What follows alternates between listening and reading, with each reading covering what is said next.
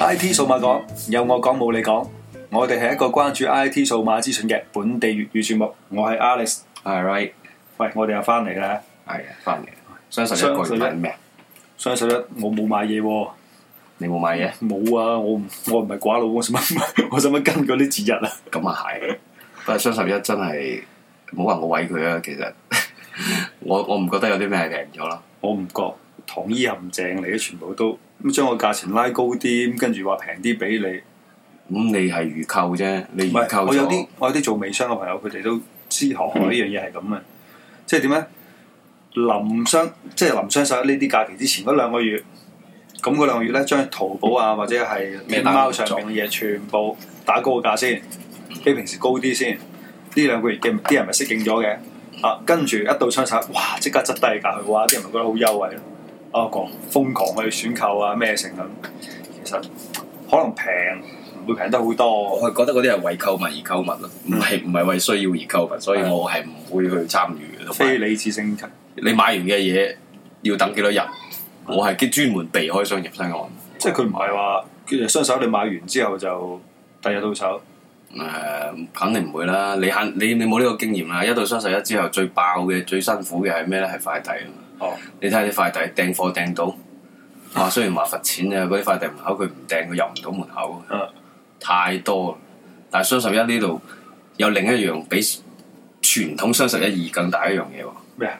啊，iPad Pro 嘛，哦雙十一係佢又嚟去趕下場啊係嘛。咁所以我哋中國呢個市場啲影響幾大嘅，雙十一影響到蘋果都要加一斤啊嘛！係啊，呢、個其實幾自豪嘅。嗯 但係 iPad Pro 你有冇諗住買？你冇訂先，冇。點解？我諗住就算係要買，都可能等第二代，哦，因為 iPad Pro 係冇 3D Touch 噶嘛。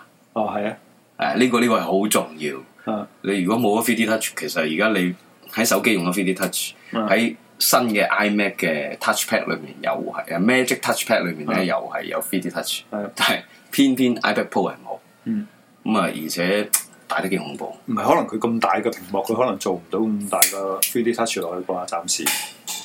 同埋咧，我覺得佢可能對一啲畫做畫畫啊、設計啊。嗯，或者啲閱讀需要大啲嘅人會有用。我都係咁諗。即佢嗰個應用場景咧，你知其實 iPad 係咁多年嚟係一個好尷尬嘅產品嚟嘅。嗯除咗打機，嗯我覺得佢對我嘅應用場景係唔多。睇戲睇戲我唔會揾 iPad，睇雜誌啊睇我都唔會揾佢，我寧願用 iMac。嗯，你知我係用大機，我係中意用好大個屏幕，可以放到隻字好大，我點解要捧住個 iPad 嚟睇？即係證明你瞓覺嘅時候，你係唔會睇嘢啦。瞓覺我攞 iPad 打機，哦打一陣機先瞓覺。咁啊嗯、 iPad 對我嚟講就係遊戲機。咁、嗯其實整個總體作用係唔大。而家佢而家講 iPad 新一代嘅 iPad Pro，佢本身係要去係一個生產力工具啊嘛。係啊，生產力。佢而家其實想做生產力工具，咁你、嗯但係你真正生產可能係一啲真係影音剪接啊、嗯誒、畫畫同埋支筆。你真係太追有可能係支筆同埋嗰個誒嗯，keyboard 咯 keyboard 嘅啫 smart keyboard 咯。咁但係你同買部 notebook，嗯嗰個區別就即係佢哋越嚟越近似，嗯我覺得越嚟越近，但係佢相對而家喺上面能夠做嘅嘢都相其對實少。功能上係同我覺得真係一部大嘅 iPad 咯，即係至於佢話生產力嗰啲嘢係強唔強咧？你可唔可以即係可係咪可以話好似阿阿邊個啊阿浩克啊係嘛阿庫克阿哦，Tim Cook， Tim Cook 佢所講嘅可以話誒、我要將呢部 iPad Pro 取代咗部 PC，但係其實我覺得都係可能性係極低嘅，因為始終個範疇唔一樣咯。因為呢嗱樣你嘢你諗就翻好啦難講，冇錯，你你做文檔，你做咩成？嗯你可以攞部 PC 去做打打字啊嘛。嗯但係你 iPad Pro 你諗翻樣嘢，你冇 mouse 喎，你冇鼠標喎，你誒你你唔好唔記得你有支筆喎，哦咁變咗我要買嘅時候，我咪要買埋個 keyboard，要買埋支筆呢咯。個唔係蘋果一向嘅策略咩？呢即係呢個啊個係蘋果一向嘅策略嚟嗰唔係你可波。以你選擇唔覺得性嘅 其實 iPad Pro 係一個最典型嘅蘋果嘅 prototype 咩？即係一個嗯蘋果原型機嚟㗎嗯。你好多你包括你誒、呃就算 iPhone 一都係嗯㗎，有一樣好多人話好話唔好，但係嗯當時佢出嚟，佢係經典。嗯佢佢就係淪為經典，或者 iPad Pro 係會淪為一新一代嘅一種跨越性嘅咁啊經典未知啦，睇時間而家唔驗知證啦。而家唔知，即係但係佢俾唔到我購買嘅衝動，所以咧我會呃輕輕等下嗯啊，等多一年半載，睇下唔啦急，因為其實佢對我嘅需要，你話嗌我攞一部咁大部嘅，而且佢嘅重量係 iPad 一嘅重量咁重喎，其實唔係好重嘅啫，仲輕過嗰部誒、呃 MacBook 十二寸，嗯，仲輕。即係最主要我哋係未睇到個真機，未玩到個真機。嗯即係而家快啲期望廣州幾時快啲開到蘋哦，果嘅體驗店啦，我哋可以得閒去零售嗰度店嗯體驗下，試快啦下感覺下，下而年啦家講啊等咯。下年啦，等據聞但係嗰嗰台機，同埋我我都睇咗一個誒、呃、資料啦，相關我又誒嗯睇翻佢個拆解，嗯即係你知鬼佬佢係好中意做呢樣誒最中意拆噶啦。 嘢，將成部 iPad Pro 咧就拆咗。啊，咁咧俾我比較經驗嘅發現咧，原來是咁大部 iPad Pro 咧，佢個主板咧係好細嘅啫，哦嗯好堆堆嘅啫，真係的咁堆嘅啫，其實大概係我架構係唔好似 iPhone 咁樣嘅拆出嚟。又唔係，哦佢中間係電池。嗯咁你四隻角，其實我哋睇 WWDC 嗰度，佢四隻角咪兩四個喇叭嚟嘅。嗯，然後個喇叭係空嘅，佢揭起咗個喇叭之後，裏面係一啲泡沫嘅，啊係一啲填充物，佢都可能攞嚟做混響。嗯咁佢佢比較特色嘅就係你個 iPad Pro 放去邊個位咧，佢總可可以保持佢四個喇叭噶嘛。嗯你上面嗰兩把個喇叭咧放高音，嗯下邊嗰兩個喇叭咧放中中低音嘅。佢係你點喐佢咧，佢都可以喺軟件同埋喺佢個誒，呃佢個係咩啊？喺翻個陀螺儀嗰度咧，哦佢感應翻你啊，知道你個 iPad 嗰個姿態係點嘅，佢、嗯可以做呢，呢個係幾好嘅。但係實際上，呢樣呢樣佢不嬲做得好嘅。佢個聲音係有幾強咧，我就唔知道啦。等體驗咯，都係呢一個個都係真係一個講翻話體驗啊。因為佢對於講得有佢幾好都好。對於對於佢嗰個配置嚟講，佢今次好特別喎。佢今次係三十二 G，冇六廿四 G 喎。冇啊，一夜去一夜一跳二百一二百啦。係啊，所以我估計佢嗰個設計就係咪話三十二 G 就係俾嗰啲誒，即係唔需要生產力，淨係哎要一部 iPad 夠大，但係你可以睇得到書，誒、呃睇得到戲，同埋打下機，咁咪夠嗰陣。咁點體驗佢係 Pro 咧？Pro for perfection 咁咪個你 m 係大咯 professional 喎，你唔係好 pro 你唔咁係樣 home 喎，你唔係 for home 喎，唔係係唔係玩嘅唔喎。係你講開防空咁用咧，大大平板你三星之前做嗰部又係十二寸嘅，呢排佢又做多部十佢八係寸十出嚟，佢真係係十好二點緊。九寸，嗯十二點九寸接近三寸，你個對角線十二點九寸。不過如果俾我自己買，真係要買咁其實我都買二百嘅啦，卅二真係唔夠用。你一定啦呢、個係呢、個，不過呢一樣嘢咧都係等更多人啊！如果有更多嗯嘅聽眾咧，可能有一手或者寫信俾我哋啊，係嗯話下俾我哋聽你哋嘅體驗係咩？因為我哋而家真係齋估，同埋我誒、呃我睇咗一啲參數，講話都係咩憑我哋一啲經驗咧，即係睇翻呢樣嘢，我哋嘅自己嘅感覺，嗯係，因為其實你有好多人話我哋係過分，其實我哋對蘋果一樣係有讚有彈，嗯因為我係用家嚟嘅啫，我覺得係係。啊，我哋用家啊庭佢有一定係有好嘅嘢，同埋令我覺得好痛嘅嘢。iPad Pro 令我好痛嘅嘢就係誒佢嘅鍵盤同嗰支筆咧，另外買嗯加起晒整套買嚟 total 嘢，起碼你都要八千幾。咪買部 Apple MacBook Pro 咯。係如果係咁嘅話，我寧願買部 MacBook。啊唉我係會始終都係寧願唔買同嘅 Apple，嘢，真係要即係大家應用場景要睇係翻唔一樣。應用場景咯。你真係成日戚住佢周圍走啊，你又會用得到佢。即係最緊要你你用得着佢嘅，佢咪抵咯。你用唔着佢嘅，即係送俾你，你都覺得好似冇乜咁用。啊係，咁啊係，即係即係你一好日都唔掂下。啊其實我而家基本上個 iPad 係劈喺度嘅啫嗯，我係唔用嘅。我我見嗰日咧，誒、App Store 出咗隻新 App 喎，你嗰隻表有得發揮下喎。哦，呢呢個係真係幾有意思一樣嘢，因為係一個奇景啦。嗱，我哋知道 App Store 要上架咧，嗯你知蘋果有好多條款咧，咁低字段，即係佢出誒佢係出咗名苛刻噶啦嗯，因為佢要控制佢嘅生態圈啊嘛。佢咁佢裏面有一啲詞語咧，你個 App 裏面咧係唔能夠有嘅，包括你嘅命名啊，啊啊包括係好似 Android 啊， Android 有啦，誒譬如你 Android，總之有含 Android 字樣嘅嘢嘅一切 App 咧啊，就一定彈你嘅，係啊唔俾你上嗯。但係咧嗰日真係唯一最最令我震驚嘅係咩咧？ Google 啊，竟然揾到就係 Google。Google 第一方發上去嘅，啊啊叫第三方啦，對於 Apple 嚟講，都係咁係 Google 原生啦嚇，Google 自己發布嘅一個 Android Wear 嘅嗯一直講嘅軟個件。名都係叫 Android 但佢佢個軟件就係叫 Financial 啊嘅，得嘅咩？係啦。咁但係咁佢當時令到我呢樣嘢咧係好奇怪哦，係喎佢就係叫 Android 嗯嘅。咁你係揾翻係 Google 嘅嗯。咁呢一隻軟件點解會攞嚟講咧？嗯因為咧誒，其實做手錶，其實要講翻手錶嗯，我係中意誒。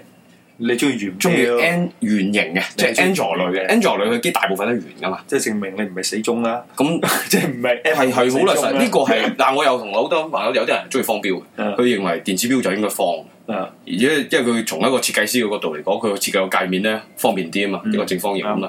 但係你會睇喎，你有冇見過江詩丹頓有方錶？嗯，你見冇見過啲好貴嗰啲錶咧嗯？其實方錶佔嘅比例喺圓錶裏面係好少嘅，嘅因為方錶其實好難襯衫。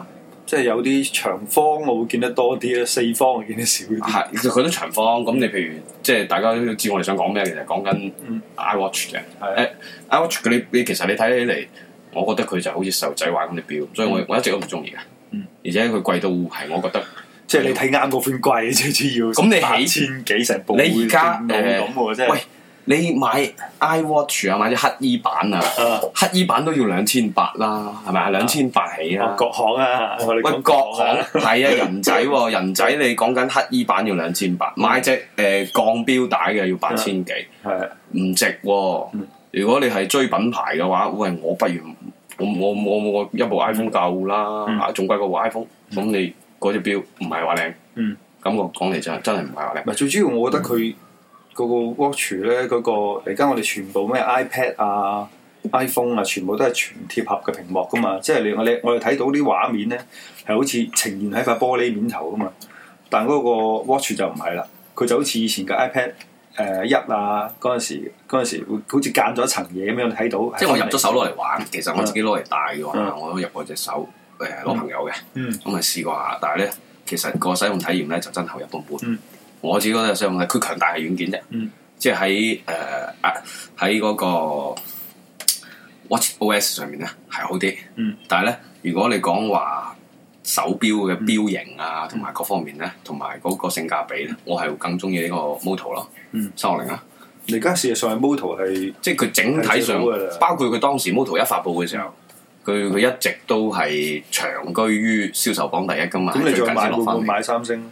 我唔會買三三星星，我係從來都唔會有買三三星，款嘅喎。因為我從來都唔會買三星。嗯係啊，即係除咗以前會買顯示器同電視機之外，嗯因為三星最叻就係做呢樣嘢。嗯誒，我係我哋係長期接觸住呢啲噶嘛。 OK，咁咪啊先嗯講翻嗰個，但係講翻隻錶先，嗱，講翻隻錶咧，因為點解要講嘅 Angel Wear 有咩革命性嘅嘢？因為我哋而家咧國內咧，誒、就喺呢個手錶上面啊啊，誒係冇操作系統嘅，係要用翻 Google 嘅嗰個 Angel Angel Wear 嘅係咩嗰個操作系統嘅嗯。但係嗰個操作系統咧係冇中文嘅。係啊，咁而國內咧就有好多其他廠咧就攞佢咧就黑咗佢啦，然後話誒、我唔響名啦吓 t 字頭嘅依依依個 OS 啦，嗯咁、就譯咗佢整咗嚟，但係咧就誒、對於 Angel 嘅機咧係冇問題嘅，用起嚟咁而且咧佢語音功能係好強大，嗯，基本上好多嘢都可以語音處理，而且佢上面嘅 app 好豐富嘅，用起嚟幾好。但係咧，如果你好似我咁，我用緊 iPhone，、嗯但係又戴緊部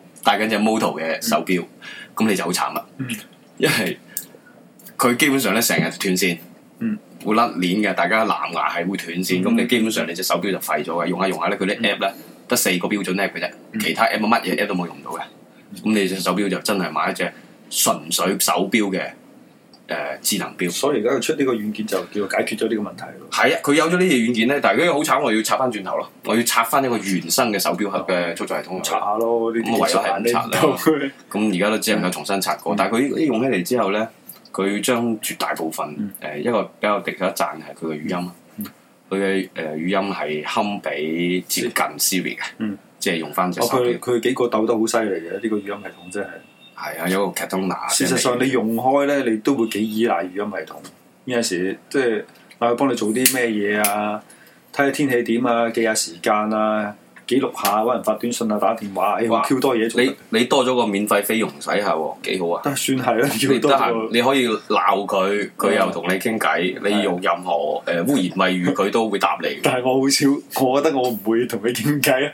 我覺得好似傻咗，即係精神病咁對住部手機嚟傾偈。喂，你你叫咩名啊？ 即係你喺你你做咩或者攞粗口鬧佢啊咁嗰啲。好難講喎！而家你知城市壓力大，好多人真係會無啦啦對住個咁手我機。可以打電話俾我朋友鬧下佢啊，或者係俾佢鬧下都得㗎。咁我相信呢樣嘢係屬於你嘅意淫啊！你話要突然間打個電話去俾個朋友鬧下人哋，人哋可能即刻爆粗鬧翻你都未定喎。我就要呢個效果。咁呢啲可能各取所需啊。喂 今日仲有另一 part 啊係啦呢呢幾日啦個大新聞啦，關乎國內嘅啦，嗯又講我哋個廣電總局，即係我哋最敬仰啊、最聰明嘅，覺得 覺得佢真係啊呢個諗法真係好別致 嘅，別樹一格嘅 啫。係啊，呢呢個呢個呢個傳聞咧，我諗依家係大新聞嚟啦。其實就係嗯關於廣電總局咧，佢個原文係咁就唔俾任何嘅啲電視盒。佢啊一個禁令，就喺電視盒咧就唔能夠用 USB 去安裝第三方軟件，啊啊唔能夠通過 USB 安裝第三方軟件。另一個咧就唔能夠有直，唔能夠用通過個 app 咧去係直播內容啦。啊！直播即係唔可以直播睇電視啊！係，我當時睇到幾吃驚㗎。我當時睇到呢段新聞嘅時候，誒咁咪好多好多呢啲嗯好多電視盒 TV 咪 box 攋嘢冇咯。行啦，係啊但係喎你唔俾 USB 裝 Apps，我可以第二個方式裝嘅啫嘛。咁啊係啊。我可以有咩 WiFi 或者去嗰個叫商場嗰度裝都得嘅啫。咁其實就有條罅俾你啦，叫做都留翻個 gap 啦。即係問可以題有係直條路播，行我哋睇唔睇先？我哋而家我哋呢扎人，我覺得嗰啲一七零啊、八零九零都唔中意睇直播嘅。問題係你睇唔睇電視？睇電我視覺得我會睇，你而家但係我去睇睇你睇唔電睇影咯央視啊？我唔睇。係咯，我都唔睇央視，我睇電視唯一會睇到睇係 G 科，嗯但係 G 科一樣可以上翻佢哋個網度，我睇翻喺網度睇，係就唔關你廣電管嘅範圍啦。應該嗯我想我上網頁睇嗯，或者我喺我部電視我唔裝電視盒，我買部電腦裝個電腦又唔歸你管噶咯喎，會唔會係咁咧？我覺得廣電局係誒咁講啊，唔得啊，得唔得㗎？ 出唔出得街啊？即係我覺得佢嘅意思係，誒、你哋玩到興高采烈，我又嚟玩。咁但係咧，我嘅玩法就係、你哋又唔俾同佢玩，只可以同我玩咁。咁其實我覺得呢啲大家都睇得明嘅，呢、個又大家都唔係傻仔，佢又係裁判又 係選手。如果即係好好好明顯一樣嘢啊！我哋屋企有邊個冇嗰個所謂嘅機頂盒喺度啊？有係啊裝俾廿緊幾三十蚊落去，講老實話，我係想一腳畢咗佢出街噶啦，嗰只盒哦我都想好耐。又大又醜又核突，嗯而且又唔知攞嚟做乜。嗯我就係為咗攞嚟撥機嘅啫，撥電視就係俾我媽睇，我係唔睇電視嘅。嗯如果睇我就喺網度睇，我等緊機會踢走佢㗎啦都。係啦。所以你其實即係突然間諗起諗起呢樣嘢咧，你話奇聞啦，定係值得爭拗咧，就留待睇下佢點執法啦。不過講開咧，你話睇直播電視盒睇啊，好多好多人都會咁做嘅。嗯你話唔俾，其實冇所謂，我哋咪睇點播咯，都係睇戲睇電視劇啫嘛，冇所謂。買片啦。買片咯，係啊，我買片睇啊，我直接我直接睇碟咪 O K 咯。係啊咁啊，你而家其實真係不得不講嘅，我講翻我哋今日嘅主題啊。啊我哋今日其實真係講起廣電總局呢樣呢個奇聞咧，嗯我哋之前講奇聞啊，唔能夠講禁令啦。係。其實我覺得即係廣電嗰個洞悉咗我嘅諗法嘅，係，因為我想買個電視盒翻嚟取替咗佢嗰個你電已經視盒。買咗啦係啊，你已經買咗啦。我其實我我之前都買咗，但係我嗰個係 Apple TV Three，你係嘅係 Apple TV Four 係嚇。咁咁啊，真係要你講下成個 Apple TV Four 感覺點？係感受啊！我先講點解要買啦係，因為電視盒咁鬼多，咩有小米電視啊、樂視電視嗰啲嗯，冇錯，啲資源都好豐富，都係國內啲，但係點講咧？喂，原來 Apple TV 四咧，佢個功能強大到係可以打埋機嘅嗯喎，有埋體感。睇得唔得其啲？實最主要我都知道小米將來都會有，跟住嚟都佢佢哋都有呢咁功能，但係應該講係大家嘅做工品質硬件軟件係唔一樣，但係蘋果永遠喺軟硬件結合方面做得最好。咁可唔可以講啲佢嘅相關參數嚟睇下？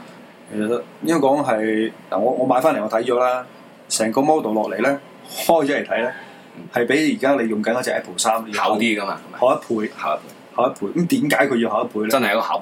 真係一個盒嚟㗎啦。點解下一倍咧？原來咧佢已經內置一條叫 A 八芯片，嗯即係而家我哋 iPhone 六啊、 iPad Air 二入邊嗰個芯片。嗯，咁意味住你有咁強大嘅芯片，你睇視頻啊、打機一定冇問題哦，㗎佢係啦。台式機性能噶咯喎，即係已經係係上啊啦，佢接近台式機性能啦。 desktop classical 係啊，A 九嘅直頭啊，超越台式機，啊係咪先？唔係超越誒誒、呃 PC，超越傳統筆記簿嘅性能。係啊咁同埋佢今次有三十二 G 同埋六十四 G 嘅版本啦。咁你係買咗幾 G 嘅？我買三十二啊？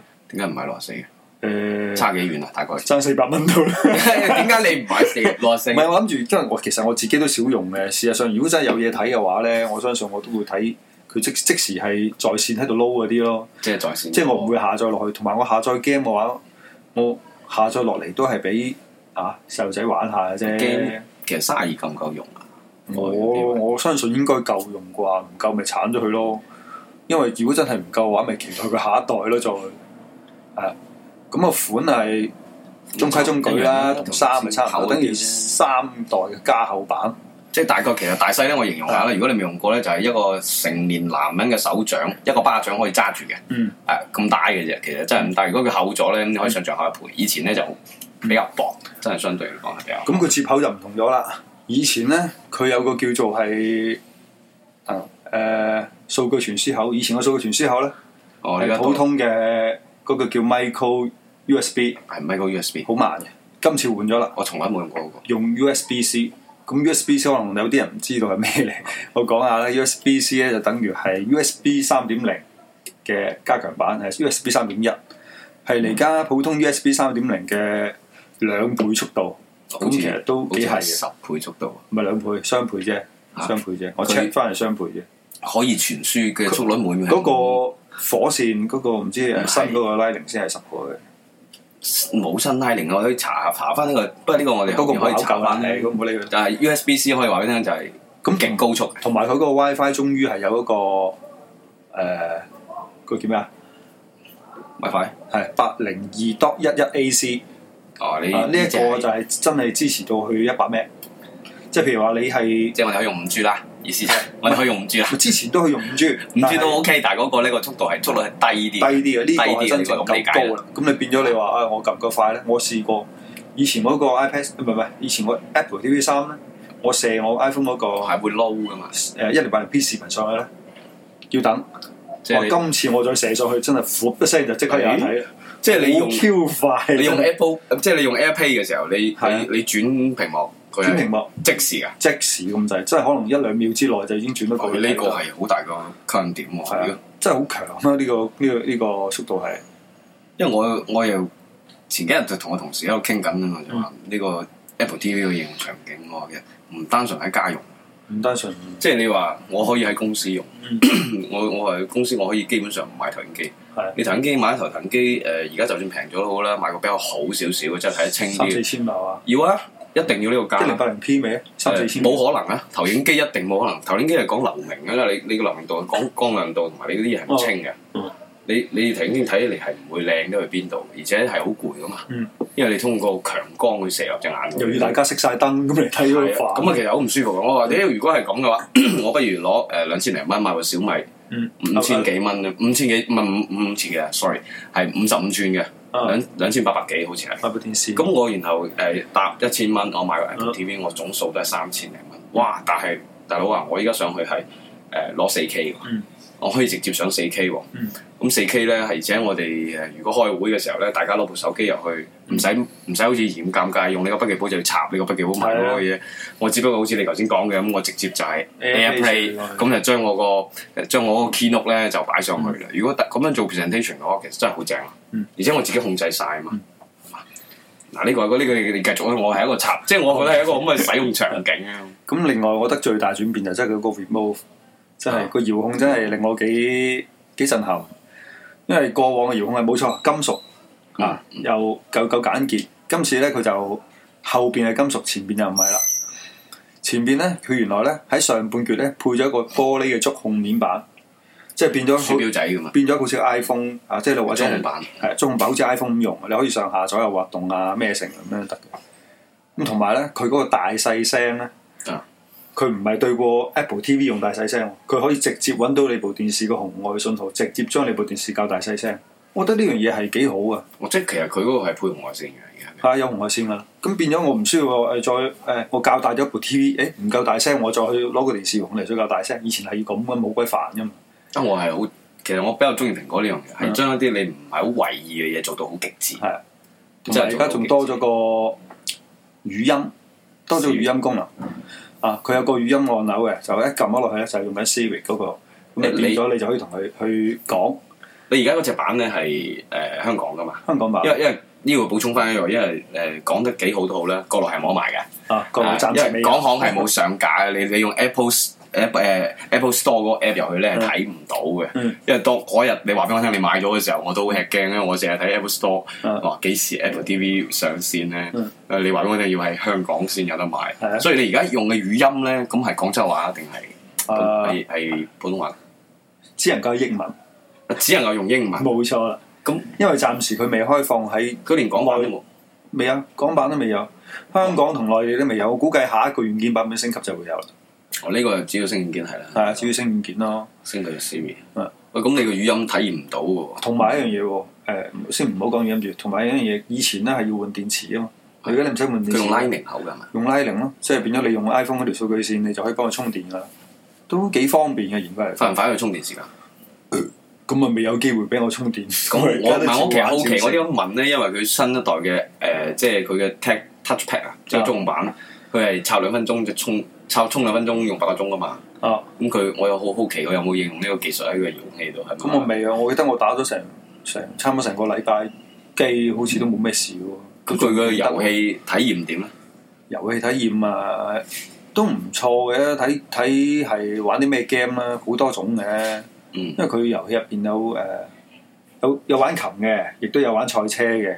嗯啊，我肯定玩咗係嗰日佢誒呃 WDC 上面介紹嗰 啲咩天天過馬路實玩啦，嗰啲打棒球啦，打棒球咁啊打棒球要俾錢啊，嗰、個冇啊，我就係哦玩玩啲免費嗰啲咯。但係就點講咧？我我初頭諗住咧玩嗰、個叫做嗰個咩八啊，個賽車遊戲叫咩？ anyway 唔記得咗。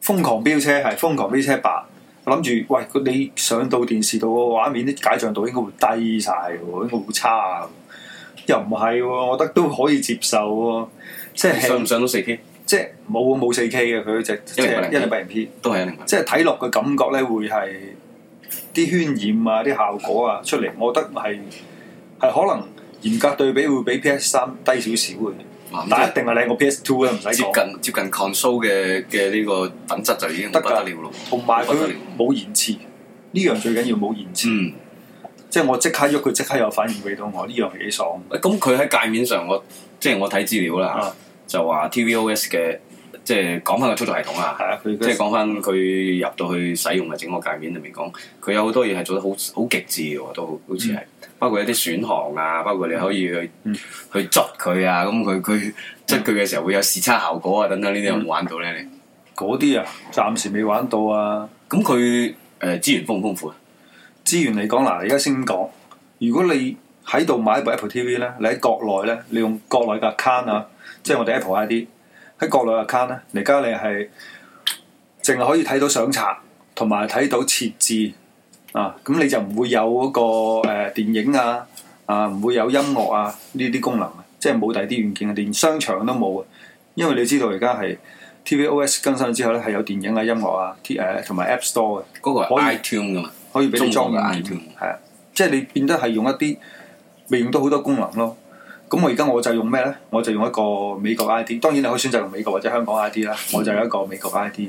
咁美國 ID 你就可以睇到咩咧？睇到佢哋嗰啲影片啊、音樂啊啲嘢。嗯其實如果先講電影啦，如果電影咁計啊，嗯我對比咗香港同國內咁計，即係我對比翻係係誒電腦啊，或者係 iPhone 上面嗰啲資源啫。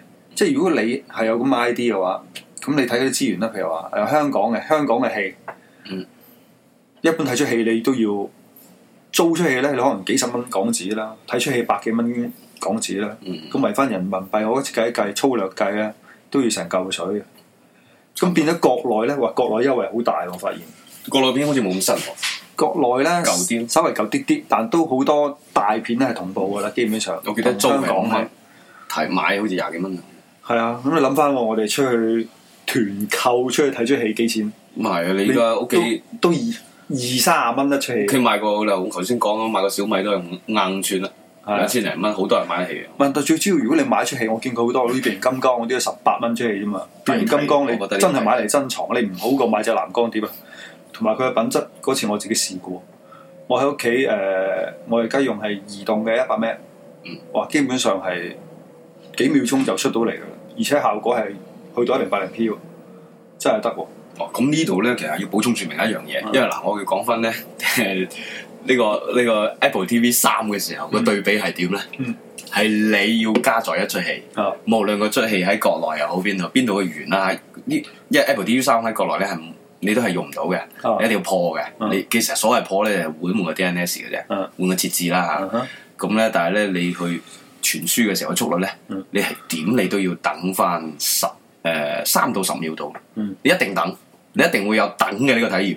如果佢好長嗯啊，或者你要睇下中國好聲音啊嗰陣時睇嗰啲追嗰啲咧，點都要等噶啦。嗯你好難話我一劃咁樣，即係你而家個感覺係一拉佢就直接就到位噶咯。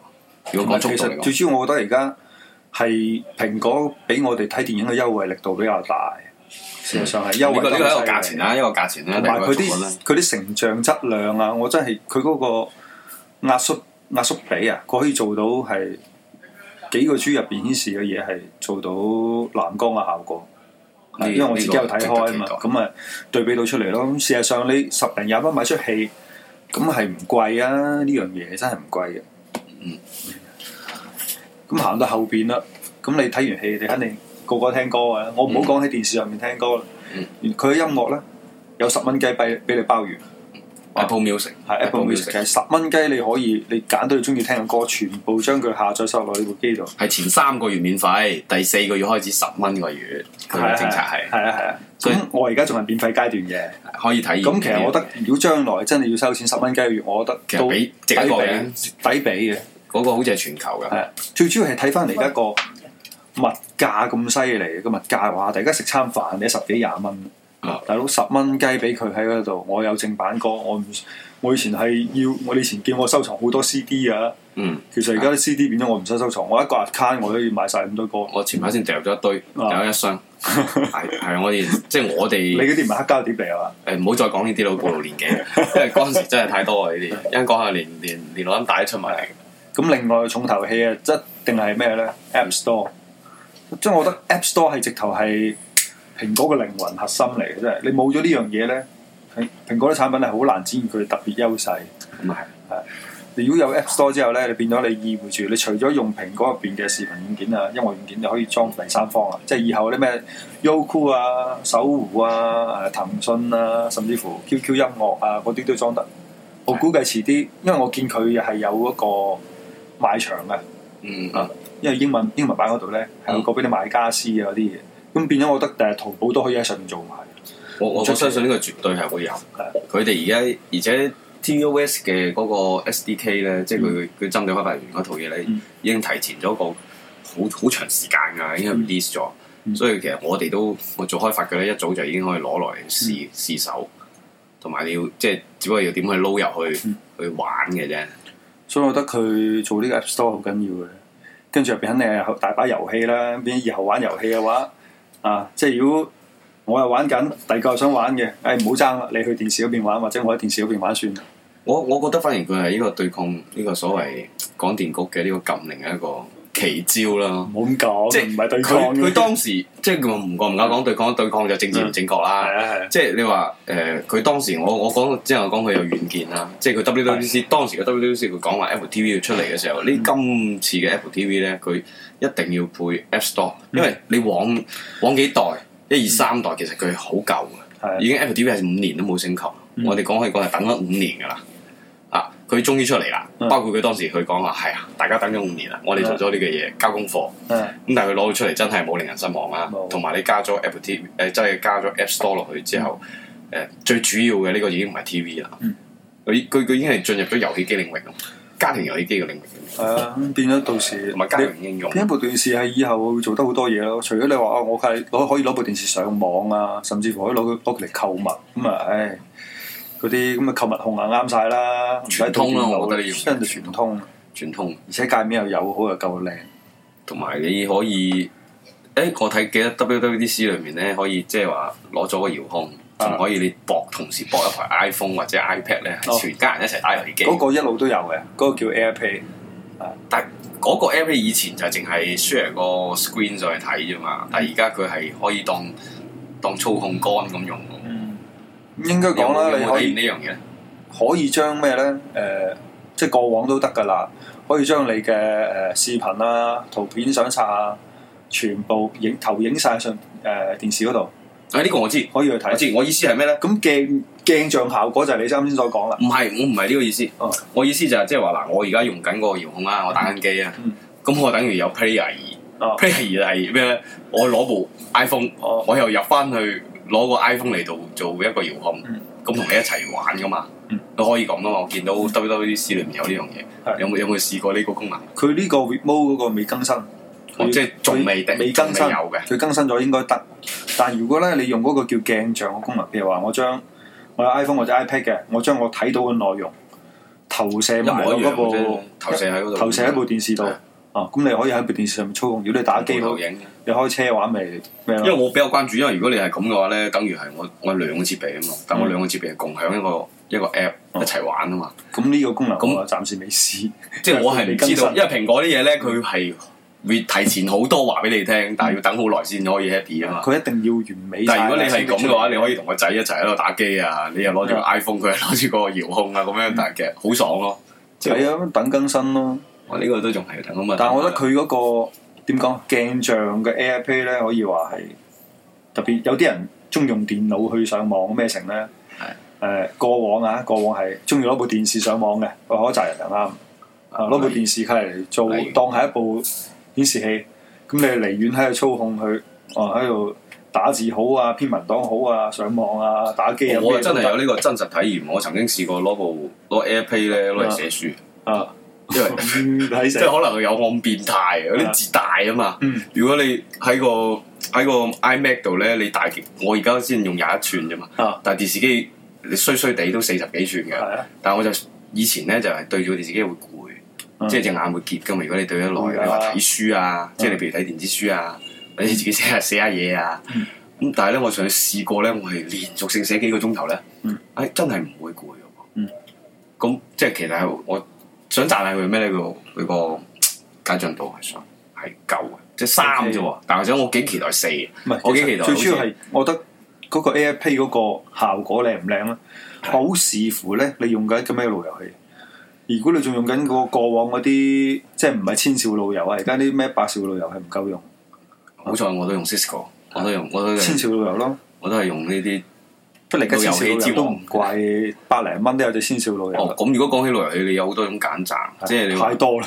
即係你而家好多廠佢都話佢有穿牆王啊、十幾條係啊天線啊，嗯嗯即係好似我哋細個睇馬丁叔叔咁樣個頭懟兩條天線出嚟嗰啲嗰啲怪胎啦，睇下我覺肉哦得。酸到死。我覺得路由器就唔應該懟佢嗰幾支嘢出嚟，好似八爪魚咁嘅。嗯咁但係你真係要誒好睇。啊首先你第一個你你個樣過得去啊嘛，係嘛？嗯咁你譬如咁你蘋果有 Extreme 啊，啊，有冇天線出嚟㗎啦冇天線嘅做到係真係嗰啲係好極致咯，貴極致不過嗰啲好貴。貴真一係。係就其實我自己首推會係 Cisco 咯嗯因為你 Cisco Cisco 係做路由器出嚟抵噶唔嘛，做專業路由器噶嘛。而家佢有家用路由器嘅，啊我而家做一個買一台誒都係四百幾蚊啫嘛。哦，四百幾，咁啊爭兩嚿又買到 Apple 嗰只㗎咯但係佢喺性能上高過 Apple 㗎嘛喎。咁啊係 Apple 嗰只都未更新。因為我喺四樓，嗯四樓開住，我我落咗去地下，啊我一樣收到五 G 信號嘅，啊，係啊，唔緊係佢係唔斷線嘅，要啊。而且佢嘅嗰個界面啊，嗰啲控制界面，佢可以用手機去入翻路由器嘅嗯控制界面去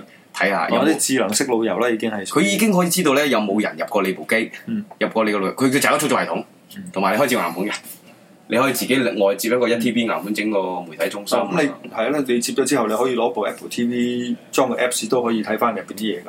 好呃我方便嘅我喺手機都可以睇電影嘅，係睇翻我自己嗰嗯啲本地電影啊咯，即係都會係會係做翻呢樣嘢。嗯咁啊，呢所以個係一個技巧，我自己玩嘅。所以如果你你問我 Apple TV 值唔值得買咧，其實我都係，如果你係經常性會睇下喺電視上面啊，睇翻你自己嘅圖片，甚至乎睇翻你嘅視頻或者睇電影打埋機嘅，咁我覺得你都應該買翻個。其實我覺得唔貴。你而家係可唔可以方方面講？你人仔係幾多買翻嚟？人仔咪水八貨啦，百幾咯，呢個，哇咁係值得買八啦。百幾咯。不過我買嗰陣時咧，仲仲硬棘俾人配多個保護繩。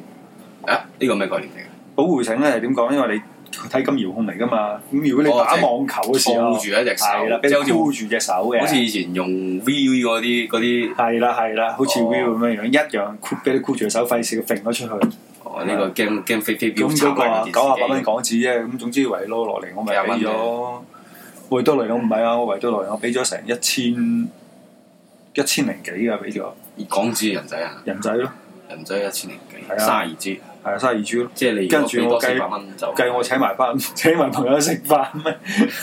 嗱，咁你係咁咪唔你要使我自己跑啊嘛，你水咁咪腳啊咁嘛咪爽嘅其實係。咁你而家唯有期待各行睇下幾時大家傾掂嗰個內容嗰啲 contract 係啊，你可以俾俾佢上架，但我真係幾擔心咧，好似一如既往一二三咁唔俾上架啫。應該唔會嘅。總之，我覺得可能下一個軟件版本升級就應該會有嘅。等下咯，快啦！我而家都等咗大半個月啦，我估計過多半個月都不或者過大半我個覺月得都會廣有州喺廣州呢度咧唔會係問題，唔會問題嘅。基本上廣州你就係坐部車嘭一聲去香港咁啊，嗯即係你如果唔怕嗰啲港獨嗰啲死眼仔咧，咁你就嗯衝去嗰度買完即走咯。哦，咁忍住把口，忍住個手咁 啊，冇事嘅。係啊，呢個你你真係你要忍咯。如果唔係，你見到嗰班人，你可能真係會煎佢啊，或者咁啊，你真係好難講。係啊，呢、個呢、個呢、個就唔多講啦。但係始終期待，嗯，啊，對於我嚟講，我覺得係 Apple TV 真係值得期待同想嘗試佢有更新版本啦。嗯第一個係可以更新咗出嚟之後咧，人哋 happy 下。係咁啊誒，都有句啦，歡樂嘅時光過得特別快， 又係時候講拜拜啦。咁啊真係要拜拜啦。咁啊呢一期節目咧就到呢度結束啦。咁啊，我哋下一期再見，下期再見，拜拜。拜拜。